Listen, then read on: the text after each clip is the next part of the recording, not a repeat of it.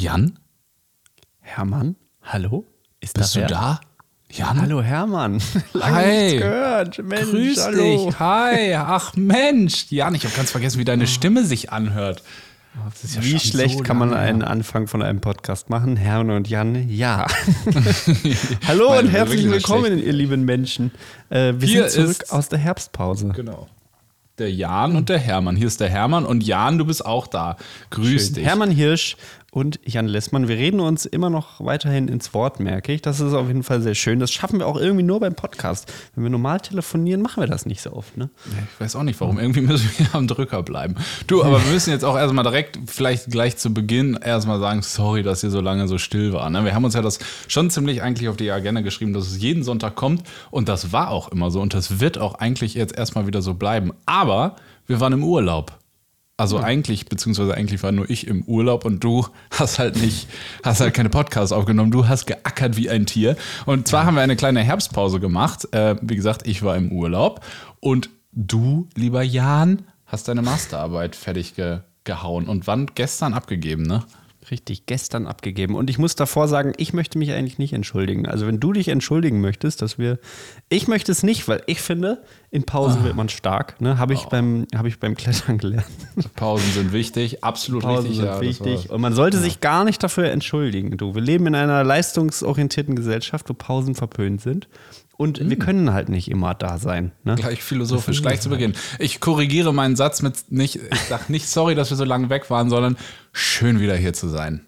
Ach, schön. So. Wir haben so viele Ach, Themen heute. Also ja. es wird gehen um das große internationale Fotofestival in Lünen, der GDT, wo wir waren. Das war letztes Wochenende, ne? Unglaublich. Ja. Dann wird ja. es gehen um Feldlärchen, meine Masterarbeit. Es geht um alles bei der Feldlerche eigentlich. Und nichts natürlich, weil eine Masterarbeit, naja, ihr wisst schon. Ja, da bin ich sehr gespannt. Da habe ich auch noch nie so richtig aus erster Hand von dir rauskriegen können, worum es da immer irgendwie so richtig drum ging. Werde ich dich zu interviewen, genauso werde ich dich über deinen sehr großen Erfolg zum Fritz-Pöcking-Preis interviewen, oh. lieber Jan. Hier nochmal herzlichen Glückwunsch dazu, aber da kommen wir später zu. Und außerdem würde ich natürlich auch gerne ein bisschen was über den Urlaub erzählen. Oh ja, Soll dann auch gut. Und auch nicht es geht natürlich auch um eine ganz bestimmte Kamera. Ne? Ihr wisst alle, von welcher ich rede. Das ist nur das Teaser, damit auch alle ganz bis zum Ende bleiben. Das erzählen wir nur Aha. ganz am Ende. Da geht es einmal ja. ganz kurz um Kameras. Oh, das, der Witz wird auch langsam alt. Egal. Oh, so, womit fangen wir an? Eigentlich, oh, eigentlich müssen wir einmal ganz kurz anfangen mit deinem großen Stressthema der Masterarbeit. Jan, du hast ja Landschaftsökologie studiert, beziehungsweise eigentlich muss man streng genommen sagen, du studierst noch Landschaftsökologie. Du bist nämlich noch nicht fertig, ist dir jetzt aufgefallen. Du hast den Bachelor und den Master in Greifswald gemacht. Ähm, genau. Und jetzt der, die Masterarbeit, die hat jetzt knapp zwei Jahre gedauert, um das an dieser Stelle mal abzukürzen. War auch der zweite Anlauf. Wollen wir nicht weiter darauf eingehen. Da ging es auf jeden Fall und lass mich das mal vielleicht, also so wie ich das verstanden habe und du kannst mich dann korrigieren. Es ging grob gesagt um Feldlärchen und es ging darum, rauszukriegen, ob und wenn ja, wie viel Feldlärchen lieber auf biologisch äh, bebauten Flächen brüten, oder? Wohnen, sagt man bei der Feldfläche. Wohnen, genau. Ja, das ist der korrekte Ausdruck. Ja, das hast du äh, sehr gut zusammengefasst. Also zwei Jahre, ist, ich empfehle es nicht. Eigentlich sind es, glaube ich, sogar drei Jahre, dass ich jetzt meine Masterarbeit schreiben möchte. Und man könnte auch eigentlich sagen, ihr da draußen, ihr seid alle schuld, dass ich das nicht gemacht habe. Denn äh, ihr habt uns. Da würde wiederum ich jetzt mich gerne rausklingen. Also Schuldzuweisungen sehen wir gar nicht ähnlich. Ne? Also mögen wir hier gar nicht. Ohne gern. mich. Ne? Nee, es geht natürlich darum, dass wir zeitweise gegründet hat, haben und äh, dann, wenn man auf einmal Fulltime arbeitet und sich selbstständig macht, eine GBR gründet und eine Masterarbeit schreibt, ist nicht die beste Idee.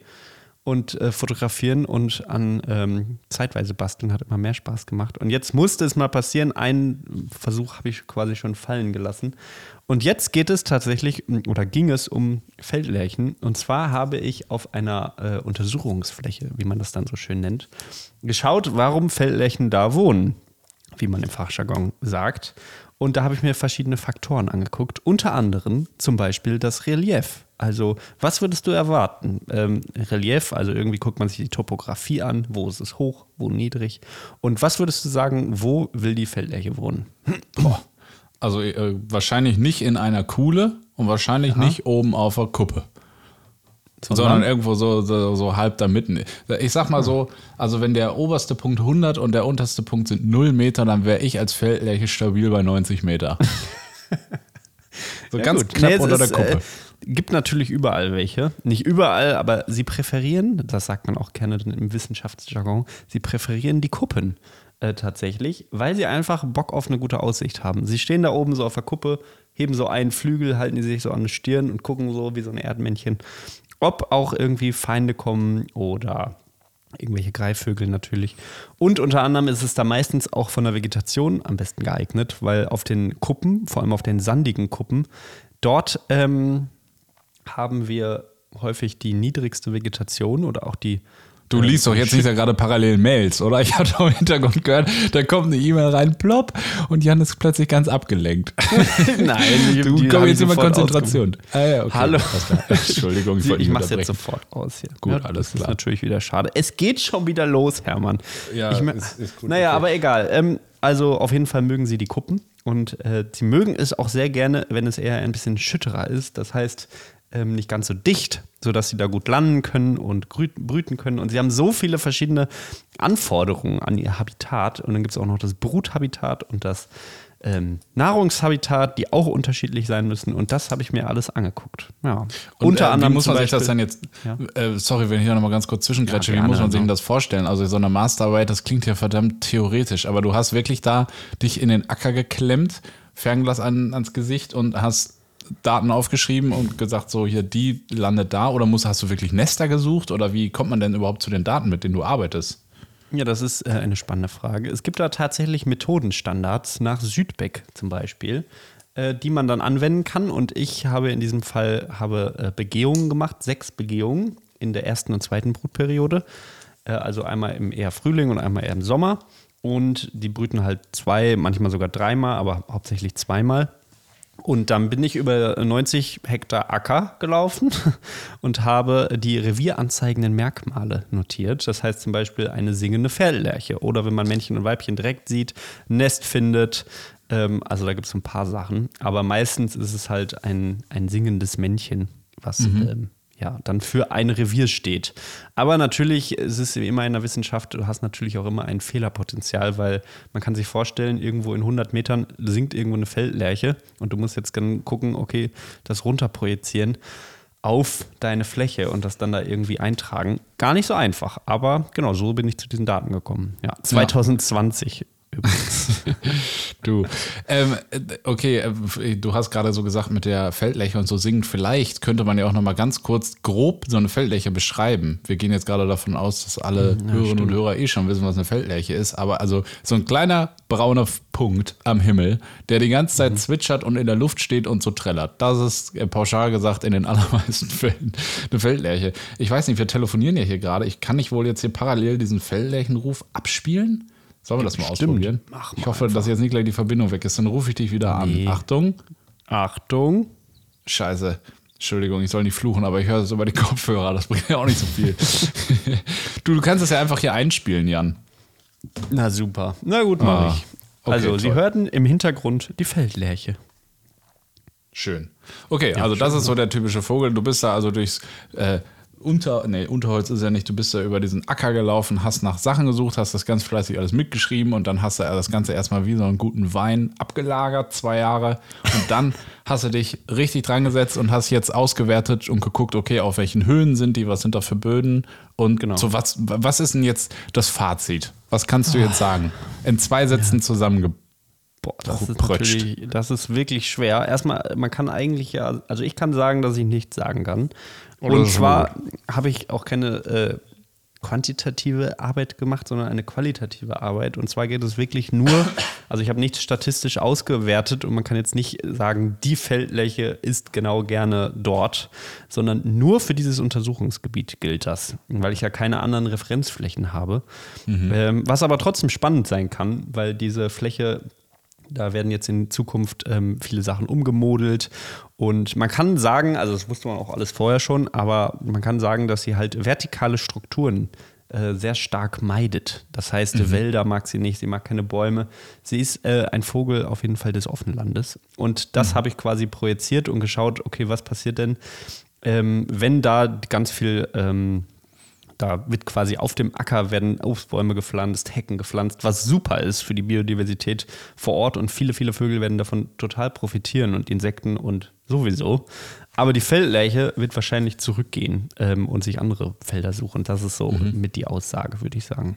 Äh, was ja, du aber eben gesagt hast genau. mit dem, dass die Feldleiche vertikale Strukturen meidet, also ich meine, mhm. dass eine Feldleiche jetzt nicht im Wald brütet, das war auch schon wahrscheinlich vorher klar, aber du meinst also auf dem Feld am Waldrand hat die da keine genau. Lust drauf, ne? Ja. ja. Also ich habe die mittleren Distanzen zum Beispiel errechnet von jedem Punkt, von jedem Revierpunkt. Ähm, also ich glaube, ich hatte so ungefähr 66 äh, Reviere in der ersten, nee, insgesamt also in der ersten Brutperiode, glaube ich, 9, 9 und, da muss ich hier gucken, 29, okay, 39, ja. weiß ich gar nicht so mhm. genau, in der zweiten 27 oder 17, 14, weiß ich Spielt auch keine Rolle, ne? Ist ja auch nur Rolle. wissenschaftliche Arbeit. Sagen wir un ungefähr zwei Dutzend.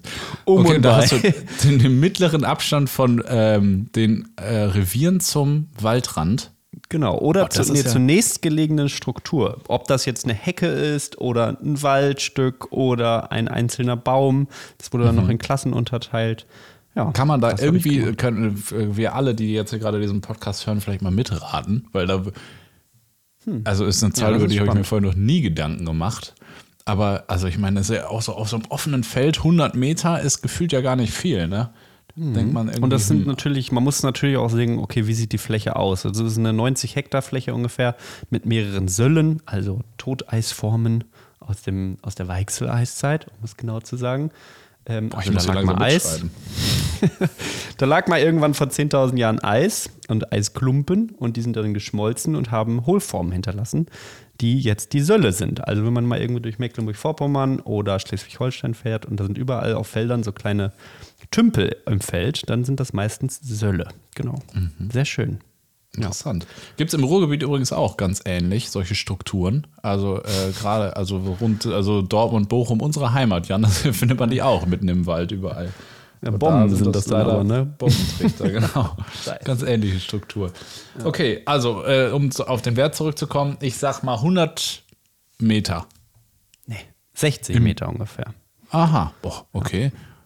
60 mhm. Meter muss ich demnächst mal ablaufen auf dem Feld. Also ganz schön nah dran gefühlt, ne? Also ja, wenn weil ich ein das natürlich, ja. ja. Weil das natürlich auch so ist, dass die gerne weiter weg sein möchten. Also in der Literatur wird so ungefähr von 120 Meter zum Beispiel zu Wald ausgegangen. Wenn das Feld aber so klein ist und die Revierdichte so hoch, dass die Konkurrenz so groß ist, ähm, dann werden natürlich die besten Plätze zuerst belegt, die dann 120 Meter entfernt sind und die ganzen schwachen Feldlärchen die müssen dann natürlich ein bisschen näher am Wald wohnen. Ja. Hm, okay.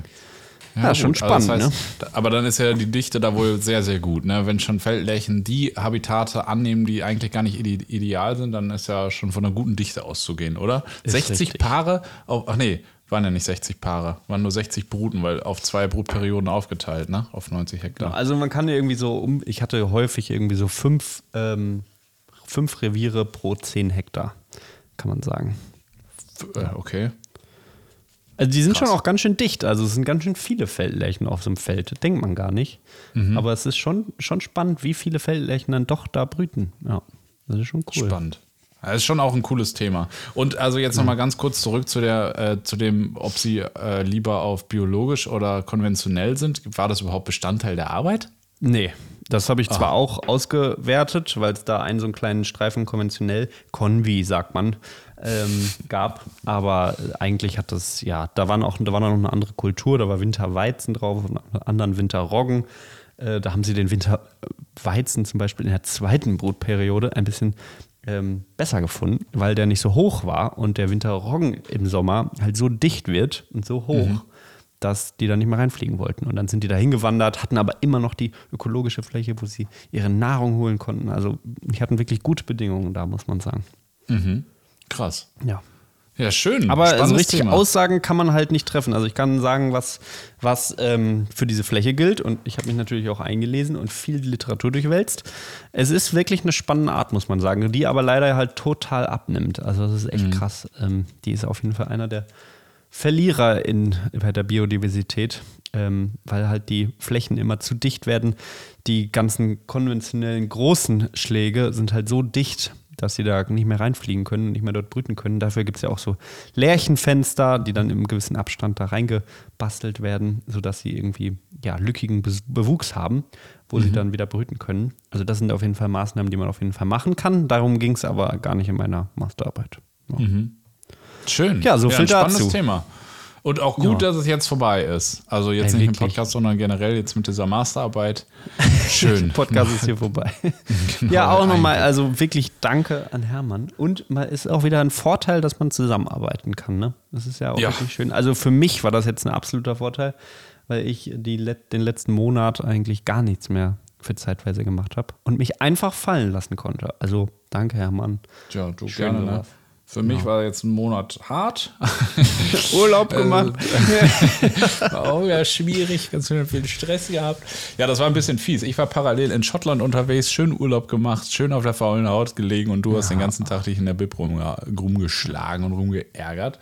Egal. Ab jetzt geht es ja dann wieder auch richtig weiter und jetzt sind wir beide beide wieder frei. Ja. Schön. Ja, man, es ist auch richtig heftig, wie dein das doch psychisch dann irgendwann mitnimmt. Also ich glaube, ich habe in meinem Leben noch nie so oft gehört, dass ich echt schlecht aussehe.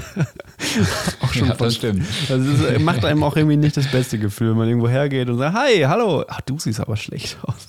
Ja, ja das danke. stimmt. Ne? Auch in Lünen, als wir da angekommen sind. Na, hi Jan, schön dich zu sehen. Alter, siehst du scheiße aus. Zitat Carsten.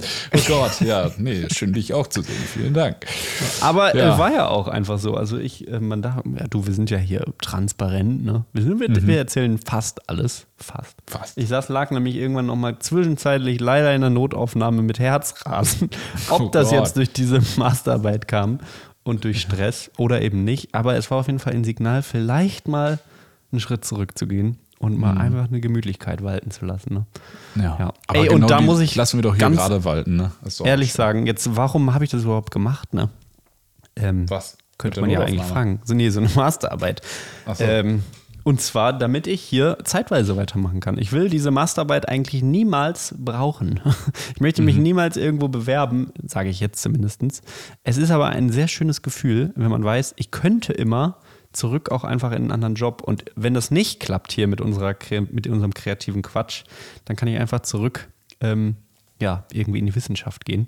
Und dadurch, dass ich jetzt habe, kehrt so eine Ruhe ein und man muss vielleicht nicht einfach ähm, ja, immer darauf achten, dass es alles klappt und man ist einfach ein bisschen freier. Und das ist äh, wirklich sehr, sehr schön. Ja. ja.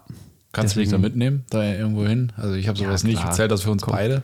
Ja, du bist Tischler, ich meine, da kannst du auch, ja, zu null machst du Bilderrahmen. Also, wo wir beim nächsten Thema wären. Aber eine Sache muss ich auch noch sagen. Mhm. Ähm, unsere Patrons, ne? muss man ja. auch wirklich mal einfach Danke sagen. Dass, dass genau für sowas, das ist nämlich so, so gut, einfach ja. mal sagen zu können, okay, ich schreibe gerade eine Masterarbeit und irgendwie hilft das ja auch euch, weil wir uns dadurch wahrscheinlich das länger machen können äh, und keinen Stress haben und äh, jetzt einfach wieder hier so sein können und weitermachen können. Das ist wirklich der Hammer. Ja. ja. Da ging es auch ja ein bisschen ab. Da haben wir, das war, glaube ich, das Einzige, was wir noch gepostet haben, so ungefähr. Ne? Da haben wir schöne ja. Sachen gemacht. Ja, ja. ist leider also auch ein danke, danke, zurückgegangen. Also sorry dafür. Da, da entschuldige ich mich jetzt wirklich einfach für, sorry. Ne? Aber äh, dem, also jetzt ist ja wie gesagt alles wieder gut. Jan haben wir eigentlich schon gesagt, in welcher KW wir sind. Ist ja eigentlich auch wichtig. Ne? Überhaupt ne? nicht. Nee, wir haben KW, also wir nehmen auf in 44. Ausgestrahlt oh, wird ja, Ende 44, Anfang 45, nur damit ihr das auch nochmal einordnen könnt. Jetzt aktuell ist der 4. November. Es ist unfassbar, das ist einfach schon, wir nehmen jetzt gerade 16.42 Uhr ist aktuell und ich mhm. glaube, ich muss gleich hier die Schreibtischlampe machen, weil es einfach schon draußen kalt und grau und duster ist. Also die Zeit rast. Aber Hermann, ich habe eine ja. Sache. Du mhm. hast mir die ganze Zeit erzählt, oh, du hast noch ein, ein Leckerli, ein Schmankerl, was du hier von der Natur in den Podcast mit hereinbringen kannst. Ich bin eigentlich gespannt. Hermann, ah, ja, zum Sache? Thema, genau. Eigentlich, ja. ja. es geht ja heute ein bisschen durcheinander. Entschuldigt dafür. Also wir, demnächst, nächste Woche geht es dann wieder strukturierter zur Sache. Eigentlich geht es ja hier auch mit dieser KW immer darum, dass wir so die Natur der Woche hier ein bisschen beleuchten und quasi über die Dinge sprechen, die jetzt gerade passieren und die ihr dann jetzt gerade auch eben draußen irgendwie erleben, angucken, fotografieren, was auch immer könnt. Ähm, ja, und die Sache, die ich da habe, ist eigentlich gar nicht so cool, muss man sagen. Also es ist nicht so wirklich angenehm, aber es ist schon auch Sehr faszinierend. Hast du schon mal was gehört, Jan, von der Hirschlausfliege? Uh, die Hirschlausfliege. Ich kenne auf jeden Fall eine Hirschlaus. Warte mal. Ja, das ist das Gleiche. Das ist ein Synonym. Hirschlausfliege. Fliegende ist, Zecke auch genannt. Ja, ist das also, dieses Vieh, was so ganz platt ist und sich so ja. an deinen Körper schmiegt und du ja. kriegst es nicht weg und du denkst, äh, du kleines Ah, das ist so, ich kriege schon Gänsehaut, wenn ich dran denke ah. an dieses Tier. In Schottland äh, sind wir dann rumgerannt, äh, viel, ganz viel Fahnen haben die da und so. Und das war wirklich das mhm. Tier, was allgegenwärtig war. Mücken waren wirklich kein Thema mehr, aber diese Hirschlausfliege, überall diese Viecher. Das ist also im Prinzip wirklich wie eine fliegende Zecke, nur ein bisschen größer. Also sie ist also wie eine Mücke, aber hat einen viel, viel stärkeren Körper. Mhm. Hat auch Flügel, kann fliegen, fliegt dich an und krallt sich an dir fest, wenn du die auf dem Pulli oder so hast. Du kannst sie nicht wegschnippen. Du musst sie richtig rausoperieren. Und Krass. die ernährt sich tatsächlich also auch von Blut, äh, von äh, so Säugetieren, Hirschen, Dachsen, keine Ahnung, irgendwie sowas. Und das äh, Witzige an der ist, dass sie eben die Tiere anfliegt. In dem Moment, wenn sie sich dann aber festgebissen hat und Blut saugt, schmeißt sie ihre Flügel ab. Braucht, braucht die ja dann nicht mehr. Und wenn die fertig gegessen hat, dann lässt sie sich äh, fallen auf den Boden, legt, ich, nein, legt die Eier oder legt die schon fertige Larven? Das habe ich jetzt vergessen. Ist auch jetzt hier vielleicht egal, so weit in die Tiefe soll es nicht gehen. Und glaub, dann Larven, ne? Ah, ich glaube auch, ich weiß es nicht mehr. Und dann geht es auf jeden Fall weiter. Aber diese, dieser Gänsehaut-Moment, wenn so ein Tier auf dir landet und du kannst das nicht wegschnippen, in den allermeisten Fällen ähm, haben die auch keine Lust auf Menschen und beißen die auch nicht. Soll vorkommen, aber ähm, tatsächlich relativ selten. Also Pferde oder Hunde sind da deutlich mehr betroffen. Aber dass ein Tier die Flügel abwirft, nachdem es da angekommen ist, wo es hin soll, fand ich irgendwie ein, ein nettes Gimmick. Ja, das war bisschen so wie so eine Weltraumsonde, ne? Landet auf dem Mond und bitte alles abschmeißen. Ich bin ja. jetzt hier. Ja, nur irgendwie. Ach, googelt das mal, ja. Hirschlausflieger. Dann wisst ihr, dass das, das nächste Mal, wenn man durch den Wald läuft, dann hat man die, äh, sieht man die immer mal und dann springen sie meistens auch schon wieder weg. Bringt übrigens wirklich lebende Larven zur Welt. Vivi Paris nennt man das. Aha, ja, du bist jetzt, du bist jetzt Doktor Wissenschaft, ne? Kann ja, ich mich ab jetzt auch kurz im Hintergrund, ne? Ich habe jetzt einen Master.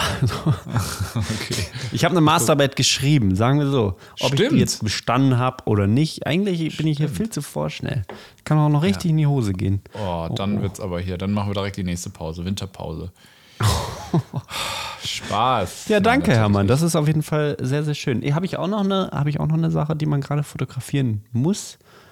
Ähm, also was natürlich ja. gerade ein Thema ist, ist Herbst, so generell. Ah ja, wirklich. Also ne, ich war gestern im Wald unterwegs und es ist so toll, wie gerade die ganzen Buchen gleichzeitig ähm, ihre Blätter abschmeißen und der ganze Wald voll ist mit fliegenden, runterfallenden Blättern. Das ist schon wirklich schön. Pilze sind auch nach wie vor ein Thema, relativ viel vertreten, weil es ja relativ warm und feucht war.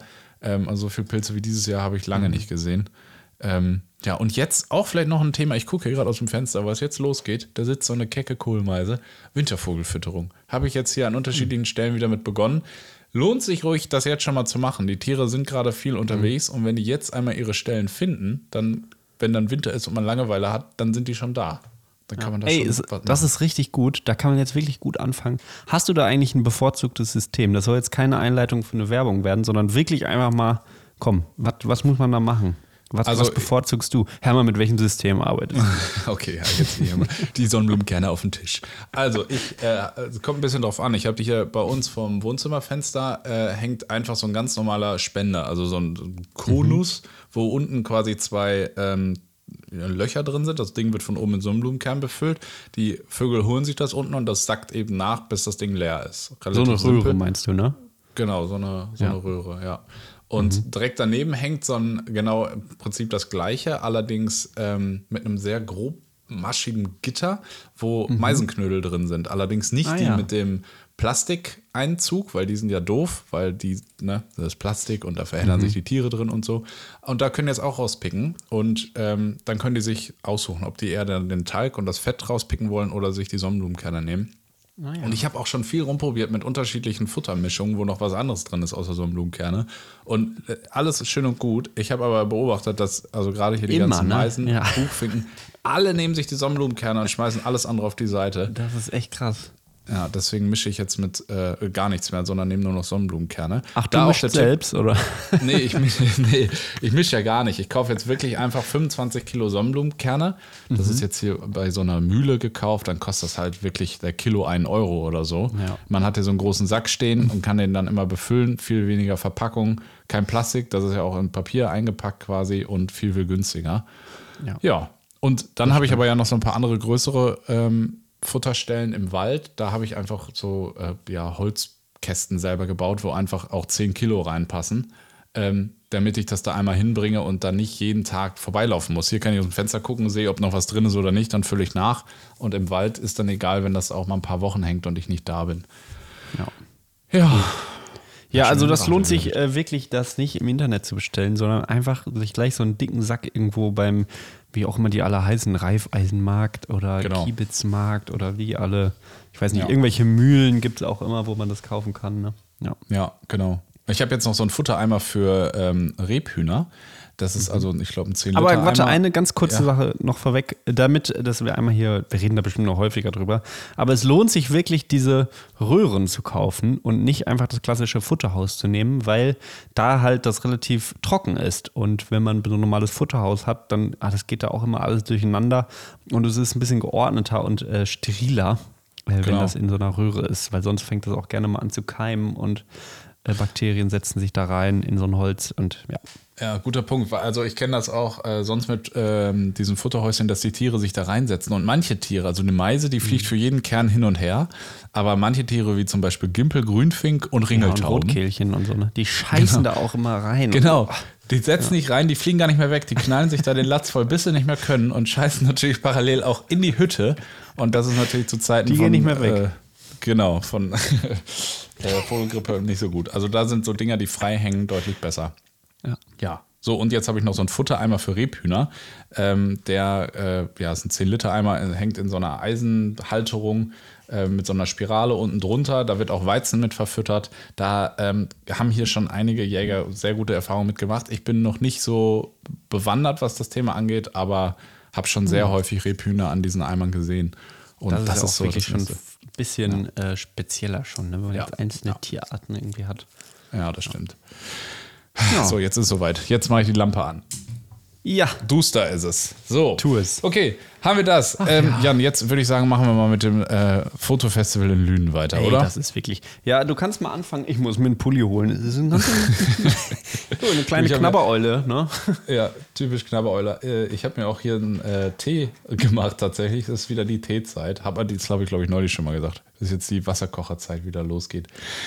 Das internationale Naturfotofestival in Lünen wird alljährlich, wenn man jetzt mal Corona ausnimmt, von der GDT, was äh, Gesellschaft für Naturfotografie abkürzt, beziehungsweise bedeutet, abgekürzt hat es mal, Gesellschaft Deutscher Tierfotografen. Der Name wurde ähm, geändert, aber das Kürzel hatte sich so in die Gedächtnisse eingebrannt, dass das eben nicht geändert wurde ausgerichtet. So, und in Lünen, weil irgendwie da schon die ganze, keine Ahnung, Historie von der GDT irgendwie da beruht und das da einmal stattgefunden hat, immer schön war und deswegen wurde das nie geändert. So, und was kann man da sehen? Äh, da werden Samstag und Sonntag einige Vorträge gezeigt. Äh, freitags gibt es da Seminare, es gibt einige Ausstellungen. Der Europäische Naturfotograf des Jahres und der Fritz-Bölking-Preis, die werden da erstmalig äh, gezeigt und ausgestellt. Und es gibt noch einen großen Fotomarkt und ein, einfach ein nettes Beisammensein. Und das ist jedes Jahr aufs Neue wieder so ein Highlight, wo sich alle ähm, treffen und aus dieser Blase irgendwie zusammenkommen und miteinander agieren. Und wir hatten dieses Jahr da irgendwie ein bisschen, ja, volles Programm, kann man sagen. Einmal alles. Einmal alles. Wir haben am Freitag zwei Seminare gemacht, die nach der Taktik unseres Online-Kurses funktioniert haben. Äh, also im Prinzip Bildbesprechung. Das war sehr cool. Ähm, wir haben eine Ausstellung gehabt, die wir in der Nacht von Donnerstag auf Freitag und in der Nacht von Freitag auf Samstag oh. irgendwie aufgebaut haben. Wir hatten am Samstagabend einen Vortrag über Schottland ähm, zusammen mit Klaus Tamm. Äh, das war, war, war, ja irgendwie alles ganz schön viel und aufregend ja. zusammen. Ja. Und ja, das Schöne mit dieser Ausstellung war, dass wir da eben so einen Stand hatten, wo wir die ganze Zeit rumstanden und auch viele von euch irgendwie auf uns zugekommen sind und äh, da wir dann einfach mal persönlich gequatscht haben. Also das war sehr, sehr schön. Aber fangen wir nochmal ganz kurz Schöne Zusammenfassung, an. ja, wirklich. Hast du ja. gut gemacht, muss ich sagen. Du, danke, Jan. Ich habe, ja, okay, ich muss aber jetzt nochmal ganz kurz am Freitag anfangen. Oha. Und zwar, am Freitag war die Preisverleihung. So. Du, ich Jan. will die, ich will die heißen, wir wollen die heißen Geschichten hören eigentlich. Wir wollen die ne? ganz heißen Geschichten. Schnickschnack. Genau, Freitagabend Preisverleihung, Europäischer Naturfotograf des Jahres und vorhergehend der Fritz-Böcking-Preis und der Fritz-Böcking-Jugendpreis. Der geht mit, glaube ich, bis 26. Und du, lieber Jan, hast ja den Erwachsenenpreis gewonnen. Ähm, und da wurdest du auf der Bühne nochmal dafür geehrt. Also auch jetzt an dieser Stelle nochmal herzlichen Glückwunsch. Danke. Ne? Erzähl du uns doch mal am besten, was da gewonnen hat und warum du glaubst, dass es gewonnen hat. boah, das ist, boah, das ist richtig schwer. Erstmal vielen, vielen Dank natürlich. Mhm. Ähm, na, das habe ich jetzt auch oft genug gesagt. Aber es geht um meinen Greifswalder Reiher. Ich habe das da auf der Bühne schon gesagt. Manche Leute haben einen Hund, ich habe einen Reiher. Und dieser Reiher, in dem ging es, glaube ich, ja auch schon mal in diesem Podcast. Ähm, aber es gibt auf jeden Fall in Greifswald im Hafen einen Reiher, einen Graureiher. Und den habe ich 2018 das erste Mal gesehen und fotografiert und dann eigentlich jetzt vier Jahre lang wirklich unendlich lang, also bestimmt über 100 Nächte, diesen Reiher fotografiert und wieder da wohnt und was sehr speziell ist, denn der äh, Greifswalder Hafen ist im Winter voller Fische und dann hat es nur ein Reiher geschafft zu merken, dass da, dass es vielleicht gar nicht so schlecht ist, wenn man sich so ein bisschen an Menschen gewöhnt und dafür so ein Eldorado vorfindet, wo er einfach wahrscheinlich nicht weiß, welchen Fisch er sich zuerst holen soll. Das ist wirklich sehr lustig.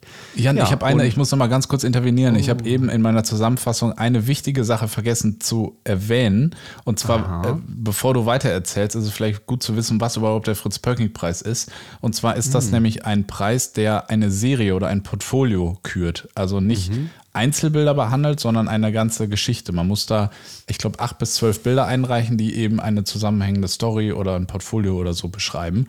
Und da hast du gewonnen, nur damit man das jetzt besser weiter einordnen kann. Weiter ist auch ein internationaler Preis. Und es ist wirklich, würde ich sagen, ähm, auf jeden Fall, wenn man so in Preisen denkt, es war auf jeden Fall immer der Preis, den ich am liebsten ähm, gewonnen hätte. Da sagt man das so? Naja, ihr wisst, ja. was ich meine. Und äh, dass das jetzt einfach so passiert, ich habe da ehrlich gesagt nicht dran geglaubt, dass das mal jeweils, jemals passiert. Ähm, aber es ist jetzt sehr schön, weil ich vor allem wirklich direkt da dran wohne an diesem Hafen und wirklich, ja, es ist so ein Her mein Herzensprojekt, würde ich sagen. Ähm, und es macht einfach unglaublich Spaß, diesen Reiher zu fotografieren in dieser Hafenstimmung. Äh, und da kann man so kreativ werden, weil einfach man ja immer wieder hingehen kann. Und man kann so wilde Sachen ausprobieren. Das ist auch noch nicht abgeschlossen. Also da geht auf jeden Fall noch mehr. Und kann ich ja mal erzählen, dieser Hafen ist einfach voller Überraschungen. Gestern ähm, also es gibt auch Biber in dem Hafen. Und gestern bin ich über diese Brücke gefahren, wo auch der Reiher immer wohnt. Und dort sehe ich irgendwas äh, in diesem Rick schwimmen, in dem Fluss und denke, was ist denn das? Und guck und weiter und das Ding schwimmt, äh, treibt so immer weiter und sehe ein toter Biber mit Bauch nach oben, komplett aufgebläht. Und man hat so schön die Kelle gesehen. Äh, wirklich äh, verrückt, muss ich natürlich sofort ein Foto machen.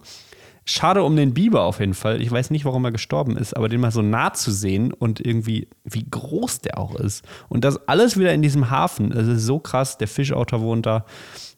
Wir haben hier Reiher. Die Schwalben, das ist Alter, ja vielleicht auch nochmal ganz kurz zu erwähnen, ah, dass ja. du ja nicht nur beim Fritz-Bögging-Preis erfolgreich warst, sondern ja auch beim Europäischen Naturfotografen des Jahres, wo äh, Einzelbilder eben gekürt werden. Äh, ist immer schwierig, über sich selbst sowas zu sagen, aber ich kann mhm. es ja sagen. Jan Lessmann hat dort den ersten Platz in der Kategorie Vögel erreicht mit einer Rauchschwalbe, die wo sonst natürlich auf der gleichen Brücke im Greifswalder Hafen fotografiert wurde. Und Jan, äh, äh, können wir, also ich versuche immer nicht so viel zu versprechen, um dir nicht so viel Arbeit zu machen, aber mal eine Galerie verlinken von der GDT äh, unten drunter, dass man sich die Fotos auch mal angucken kann? Das kriegen wir hin. Das muss ich mir aufschreiben. Sag's, wie es ist. Ich bin ja, ja nicht der das. Jüngste. Ich bin ja schon nur 29, ne? Du Wenn du jetzt gerade dann. Du kannst ja, du wirst bald 30, mein Freund. Da, ab da nur freier Fall ist angesagt. Du, da muss ich wo mir aufschreiben. Da, ja, wo du den Zettel gerade zur Hand hast, äh, kannst du direkt oben hinschreiben, äh, Feldlärchengeräusch einspielen. Feldlärchen. Das hast du das schon wieder vergessen, sehe ich doch schon. Ja, sicher, also auf jeden ja. Fall kriegen wir wieder böse Briefe. Mein Gehirn ist sowieso noch nicht ganz auf der Höhe der Zeit. So eine Masterarbeit, ja. die lässt wirklich oh, gar nicht lässt gut. Federn, ja. ja. Und, äh, äh, äh, ach so, ja, genau. das muss ich jetzt sagen. Ja, ich weiß ja nicht, was 50, du sagen 50, wolltest, ne? ne? Also ich wollte eigentlich noch. Ah, ich wusste, was du sagen wolltest. okay, ja dann. Ja, dann. so.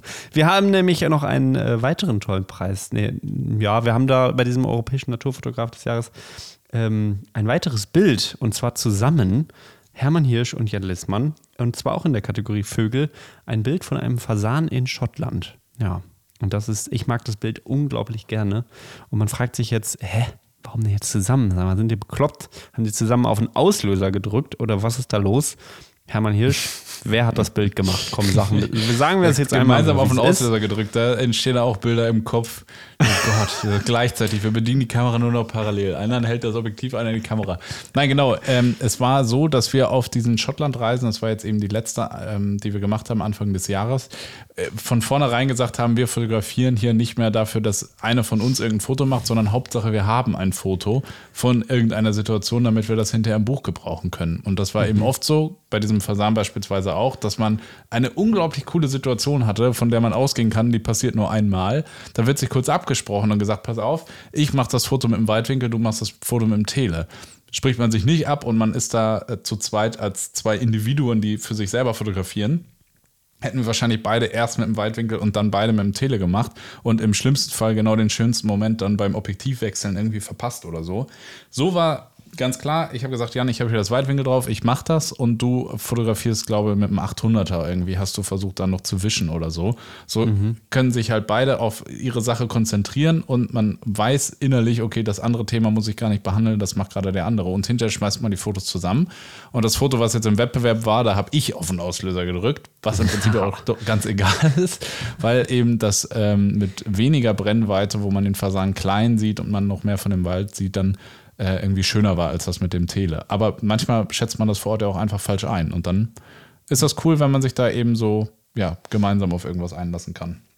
Genau, es ist wie immer, es macht im Team einfach auch einfach so viel mehr Spaß und äh, ich habe auf jeden Fall schon Stimmen gehört, die sagen, ja, aber eigentlich hat Hermann Hirsch das Bild ja gefunden. Das kann ja, ja also ja. Viel nicht. ja, klar. Du, erstens ist uns das echt egal.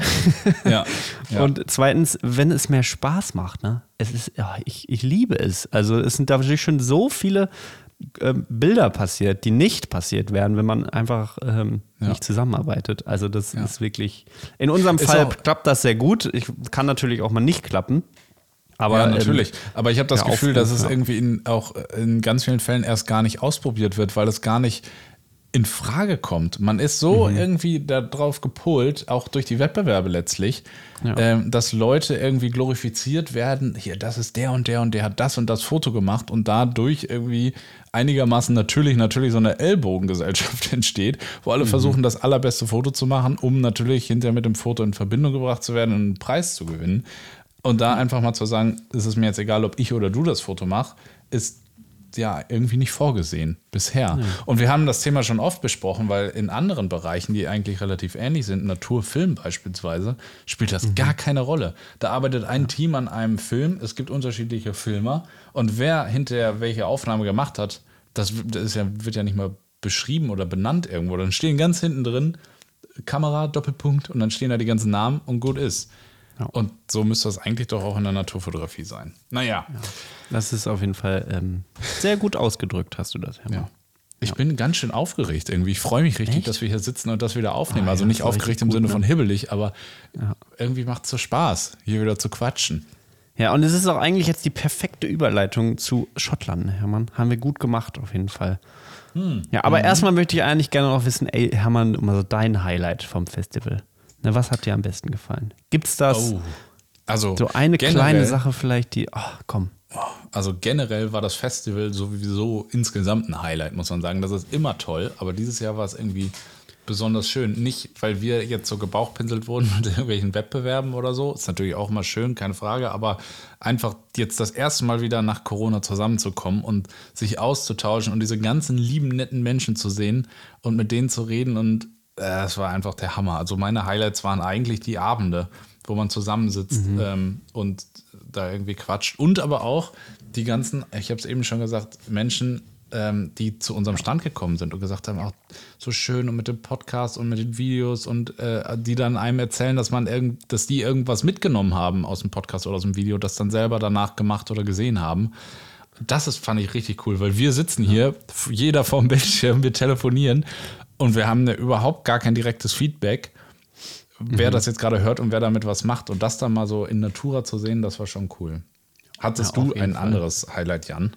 Nee, mein Highlight sind auch wirklich die, äh, ja, diese Begegnungen, die du auch gerade beschrieben hast, wo einfach jetzt Leute das erste Mal, da wo das einfach mal funktioniert, dass wir aufeinandertreffen. Also viele Leute stellt man sich zum Beispiel auch viel kleiner oder größer vor. Auf einmal denkt man, halt, ich habe mir, hab mir immer blond vorgestellt, jetzt ist die Person auf einmal braunhaarig so ungefähr, weil ja immer alles online war, die letzten zwei Jahre.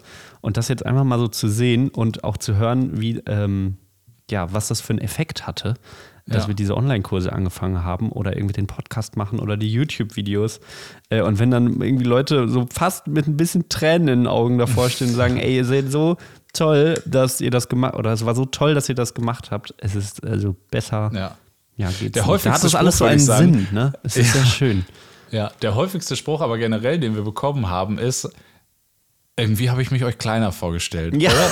Das kommt so oft. Das können wir jetzt einfach mal sagen. Ja. Wir sind beide ja. ungefähr gleich groß, ungefähr 1,89. Morgens 1,90. Ne? Morgen, morgens auf, ja, mit dicken Socken 1,90. Beide. So, ihr habt ihr das auch. Da. Ja. Gläser Aber dazu muss man sagen, dass ihr euch das auch ein bisschen. Ne? Hermann, du bist eher so der Sitzriese. Ich bin ja so der Langbeiner, ne? Genau, wir sind gerade komplett abgetaucht, um jetzt immer ganz vom Thema abzudriften. nee, bitte das, nicht. Okay, nee, gut, ich sag's nicht. In das Fahrradthema um abgedriftet. Ja, genau. Egal. Gut. Ja. Hermann, ey, mhm. wir haben ja noch einen Vortrag gehalten, ne? Das war ja, ja. auch nicht ganz ohne. Nee. Äh, ich war sehr, sehr aufgeregt, muss ich sagen. Es ging um einen mhm. Schottland-Vortrag, den wir schon zweimal gehalten haben, zusammen mit Klaus Tamm. Aber ähm, diese Reise jetzt mal irgendwie vor großem Publikum, äh, ja. nur große Menschen da vorzustellen, ist schon irgendwie auch nochmal was anderes. Also, ja. ja. Boah, es war spannend. Also wir, wir haben ihn ja zweimal schon gehalten, einmal aber nur zu dritt und dann einmal noch wir beide zusammen, mhm. äh, ohne Klaus. Ähm, äh, vor einem Publikum, was wir gar nicht so gut kannten, auch deutlich kleineres Publikum und so, und dann aber dahin zu kommen und also die Anzahl an Menschen ist ja das eine, aber äh, ich weiß nicht, irgendwie vor zehn Leuten, die man gut kennt, einen Vortrag zu halten, ist eigentlich schlimmer als vor 500, die man nicht kennt, mhm. finde ich. Und ja. da, boah, das auch, wenn man dann die ganze Familie und alle Freunde und alle Fotografen, die man kennt, alle sitzen im Publikum und man wird da, ja, hier Mikro und jetzt erzähl mal was. Eieiei. Boah. Es ist wirklich, ja. Ja, aber war, so war irgendwie lustig. Ne? Also fühlt, es sich denn nach, fühlt es sich jetzt gut an für dich? Also würdest du sagen, ja, hat geklappt? Oder das, das sind wir, das, der Vortrag war wir? Oder würdest du sagen, ah, irgendwie hat es nicht ganz so hingehauen? Also ich persönlich würde sagen, dass wir waren äh, so authentisch, wie wir nur sein können. Also wir haben ja. das dann doch relativ gut schnell abgelegt, dass wir so nervös waren und konnten halt wirklich die Geschichten so erzählen, wie sie da waren. Wir haben uns ja auch, als wir den Vortrag gebaut haben, schon viel Gedanken gemacht, so was zeigen wir und wie kann man dann eine gute Geschichte raus erzählen und versucht mhm. das sich irgendwie immer so hinzustricken und sind dann glücklicherweise würde ich jetzt sagen, dabei geendet, dass wir es einfach genauso erzählen, wie es war und ja. das nicht nachträglich irgendwie schöner feilen, als es eigentlich war oder mehr äh, irgendwie reininterpretieren, als da war. Also ich würde sagen, es hat sich gut angefühlt. Natürlich hat man immer, wenn man dann da steht und sich das anguckt, denkt man sich so an ein paar kleinen Stellen, auch hier hätte man und so. Mhm. Aber weil wir den halt auch schon ein paar Mal gesehen haben. Oder Was würdest du jetzt sagen, äh, nee, Hermann? Nee, ich, fand das, ich finde das wirklich auch ähnlich. Und was ich sehr spannend finde, ist immer so die Entstehungsgeschichte hinter Bildern oder Bildgeschichten zu hören, weil man mhm. sich ja mhm. doch irgendwie was vorstellt. Was hat sich die Künstlerin, der Künstler dabei gedacht? Ähm, mhm. Mehrmonatige Aufenthalte in Tibet, um sich irgendwie auch erstmal zu synken mit der Natur und dann noch irgendwie, weiß ich auch nicht, meditiert und Co dass es bei uns aber überhaupt nicht so ist, sondern dass wir einfach Spaß und Lust darauf gehabt haben, nach Schottland zu fahren und uns dann ganz gemütlichen gemacht haben und ähm, ich glaube, der Trick, also das, das Erfolgsgeheimnis, äh, für uns zumindest, also unser persönlicher Erfolg, war einfach darin, dass wir uns keinen Stress gemacht haben. Ne? Ja. Dass wir einfach gesagt haben, wir fahren dahin, entweder da passiert was raus oder eben nicht. Und dabei ja. sind häufig dann die besten Bilder entstanden. Und ja, unser großes Glück, würde ich sagen, ist aber auch, dass wir da zu dritt eine sehr ähnliche Herangehensweise haben. Also mhm. wäre jetzt eine Person dabei, die da ein bisschen unter Strom steht und gerne irgendwie, weiß nicht, jeden Sonnenaufgang mitkriegen möchte oder so, dann harmoniert das auch nicht. Also es ist nicht so einfach zu übertragen und zu sagen, hier, wenn ihr euch die Ruhe antut, dann wird es irgendwie alles viel besser klappen oder so. Aber ja. bei uns war es eben so und genau, das haben wir erzählt und mhm. ja, ich, ich hatte ein sehr schönes Gespräch nach dem Vortrag, das möchte ich ja noch teilen, weil es ja auch äh, vielleicht eine schöne Sache ist, dass Kreativität häufig auch einfach Freiraum braucht. Und mhm. diesen Freiraum, den haben wir uns selbst geschaffen und haben uns nicht irgendwie eingezwängt in irgendwelche Denkweisen oder dass wir jetzt eine Story hatten oder dass wir gedacht haben, okay, wir machen jetzt diesen Tag ausschließlich weiße Bilder, weil der Zen und was auch immer, genau. sondern wir einfach gesagt haben, okay, wir lassen das einfach mal fließen und ähm, sind im Flow, wie man so schön sagt, und gucken mal, was passiert. Und ich glaube, das ist äh, immer seltener geworden. Ja. Ähm, und das passiert einfach nicht mehr so oft, weil man immer irgendwie schon im Kopf hat, das muss ich da posten, das, brauch, das muss hier passieren. Und das ist einfach sehr, sehr schade, dass man nicht mehr dieses kindliche Spielen hat ohne Hintergrundgedanken. Und ich glaube, das macht es dann hinterher aus. Ja. ja definitiv.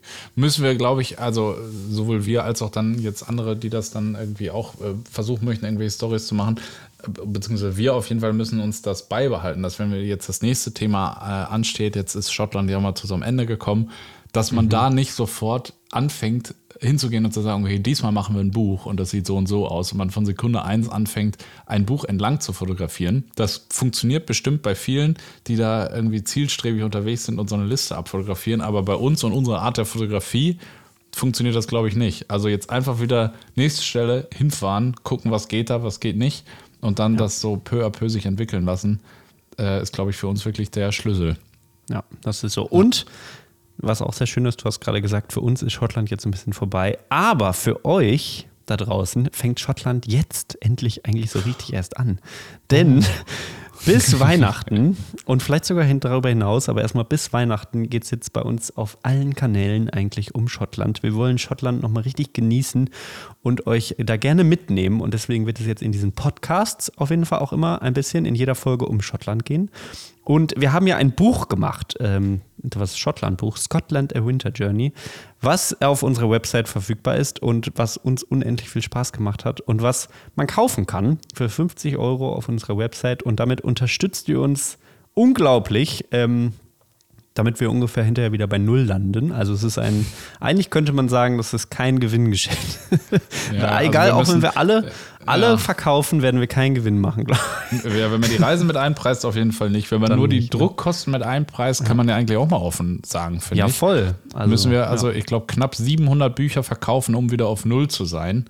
Kann man sich ja jetzt mal selber ausrechnen. Wenn man 700 Bücher für 50 Euro verkaufen muss, um dann wieder auf Null zu sein, ja. Ja. Und die Frage ja. ist ja, warum machen wir das? Ne? Sind, warum sind die so bescheuert? Wir haben 33.000 Euro ausgegeben für diesen Druck, dass dieses Buch hier ist, für 1500 Bücher. Und jetzt kommt es auch so ein bisschen auf euch an, äh, ob ihr da mitmachen möchtet. Und ja, warum machen wir das? Weil wir es einfach gut finden, ne? weil wir so Bock darauf haben, so ein Buch zu machen. Und genau. ja, ja. Die Kunst ein bisschen der Fotografie zu leben. Unser Traum eigentlich. Ja, ja wirklich. Ach ja, ja, das war schön. schön. Also da wird es dann also YouTube-Videos weiterzugeben. Wir haben da irgendwann mal ein Video zu gemacht, das hieß eins von sieben. Und dann mm. passierte einfach nichts mehr. Und wir haben sehr viele äh, Nachrichten bekommen. Äh, Leute, passiert da noch was? Oder wie war es das jetzt mit 1 von 7? Genau, und diese 2 von 7, 3 von 7 und so, das geht dann jetzt weiter. Das sind Videos, die wir da vor Ort gedreht haben. Ähm, die sind auch schon größtenteils vorgeschnitten, aber noch nicht final. Aber, also, äh, also es geht ja dann jetzt nicht, wenn der Podcast raus ist, schon los, oder Jan? Muss ich mich jetzt hier noch hinsetzen und das erste Video fertig schneiden? Nein, es geht jetzt in der Woche danach los. Ach, okay, gut. Boah, da habe ich ja jetzt doch nochmal den Freitagabend doch nochmal frei bekommen. Vielen Dank auch dafür. Ja, ja so Jan, was haben wir denn hier noch auf der Agenda? Ja, Hast aber ich möchte, das ist ja eigentlich, also Hermann, du, ich weiß, du, kann, du bei dir ist das schon so abgeschlossen, aber es wird jetzt richtig losgehen. Ne? Da muss man schon, es wird schon spannend jetzt, ne, mit diesem ja. Schottland. Ich freue mich auch drauf. Also, Alleine was passiert? Sechs Folgen und wir sind halt, wir haben die ganze letzte Reise gefilmt. Und ähm, ja, da geht es jetzt immer in, in zwei Tages-Vlogs quasi darum, was wir da so gemacht haben und wie die Bilder entstanden sind. Also genau. schaut auf jeden Fall mal auf unserem YouTube-Kanal vorbei. Da gibt es viel zu sehen. Den kannst du ja auch verlinken. Kannst ja gleich aufschreiben.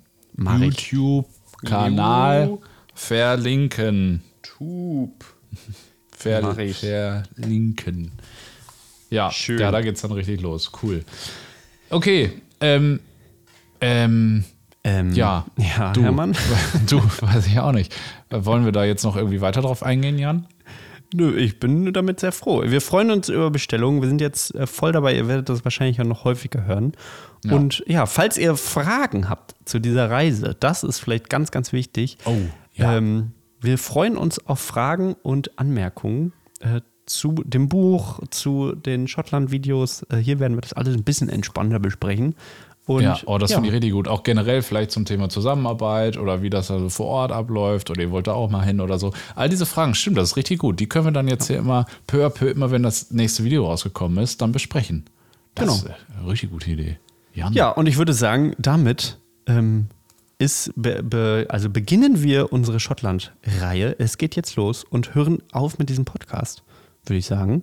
Also nicht komplett nur für diesen nur für diese Woche natürlich. Oder Hermann, hast du noch eine wichtige Sache, die du erzählen möchtest? Nö, eigentlich nicht. Nö. Eigentlich können wir es da jetzt mal bei belassen. Ne? Ich muss erstmal die Gedanken wieder sammeln. Jetzt sind wir ja gefühlt erstmal wieder so ein bisschen auf Stand gekommen, haben so ein bisschen aufgeholt und erklärt, was so los war und so. Und jetzt sind wir eigentlich auch dran, erstmal wieder rauszugehen, Natur-News der Woche zu sammeln. Wir können die großen drei mal wieder vorbereiten. Nee, die kleinen drei. Ne, sowas. Genau. Auch eine super Sache. Wenn ihr noch Ideen habt für die kleinen drei, schickt uns die auch mal gerne. Auf jeden äh, Fall. Ja, und dann, genau, machen wir damit einfach nächste Woche weiter. Genau.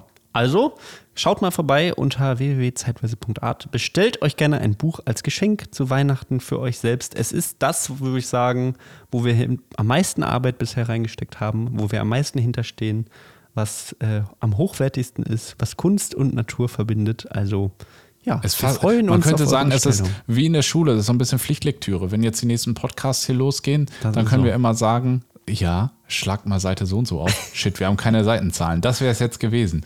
Heute es ist eine Pflichtlektüre, es, sagen wir. Heute geht es um Scotland the Winter Journey, Seite 64. Das Bild auf der linken Seite ist wie folgt entstanden. Und dann sitzt ihr da bei euch am Schreibtisch, Super. im Auto, wo auch immer ihr den Podcast hört, habt das Buch nicht und denkt, ja, danke für nichts. Ne? So viel dazu. Mein Tipp der Woche ist übrigens Yogi Tee Sweet Chili. Haben wir diesmal noch gar nicht drüber gesprochen. Letztes Mal ging es mal um deinen Elfentraum und ich glaube, damit können wir es dann hier auch gut sein lassen. So, habt eine schöne Woche, egal wo ihr das hört. Wir freuen uns auf eure Rückmeldungen. Wir sind auf euch angewiesen. Ballert uns zu mit, Folgen, äh, mit Fragen und dann geht's los. Tschüss, Hermann. Tschüss, Jan. Bis später. Bis nächste Woche. Ich freue mich, dass wir wieder ja. da sind. Ich freue mich auch. Ich freue mich jetzt schon auf nächste Woche. Tschüss. Okay. Bis dann. Tschüss.